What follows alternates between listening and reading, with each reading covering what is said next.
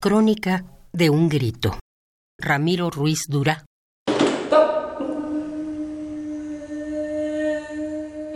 Allí.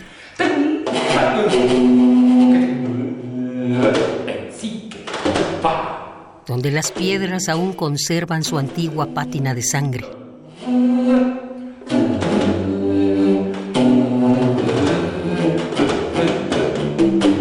Allí donde aún se escucha el grito del indio masacrado y el crujir de la hoguera y el eco de los salmos coloniales.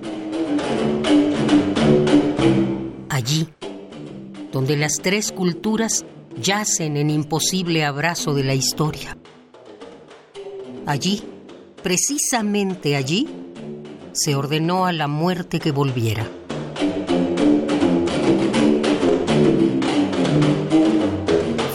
Muerte moderna de fusiles y tanques. Una muerte, digamos, diseñada para que un guante blanco la iniciara. Hubo un rumor de asombro reprimido cuando brillaron las bengalas. Vomitaron su muerte los fusiles y atardeció la tarde entre colores de pólvora y de pánico.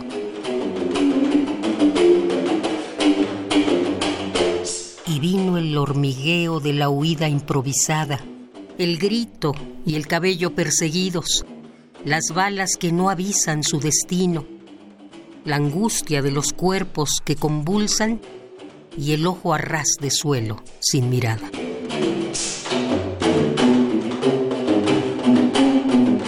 Después, vino el silencio.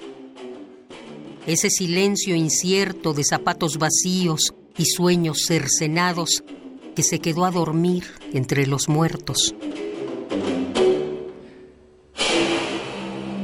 Después vino el silencio. Ese silencio antiguo y solidario detrás de las ventanas entornadas.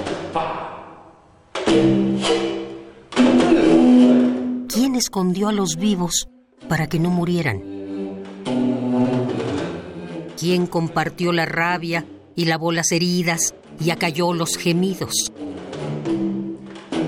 ¿Quién metió al fugitivo debajo de su cama?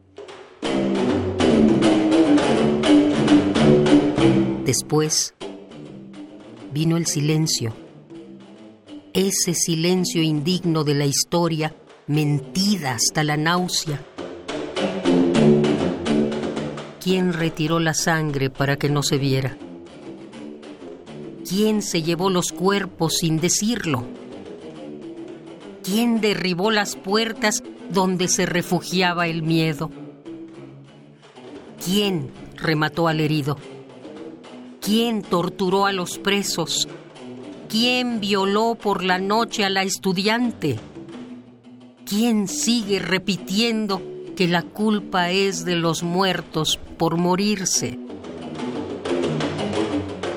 Allí, donde las piedras renovaron su antigua pátina de sangre, allí, precisamente allí, nació ese grito que todavía gritamos después de medio siglo de memoria 2 de octubre.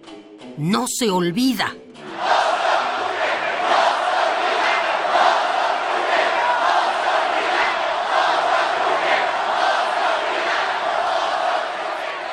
Crónica de un grito. Ramiro Ruiz Durá.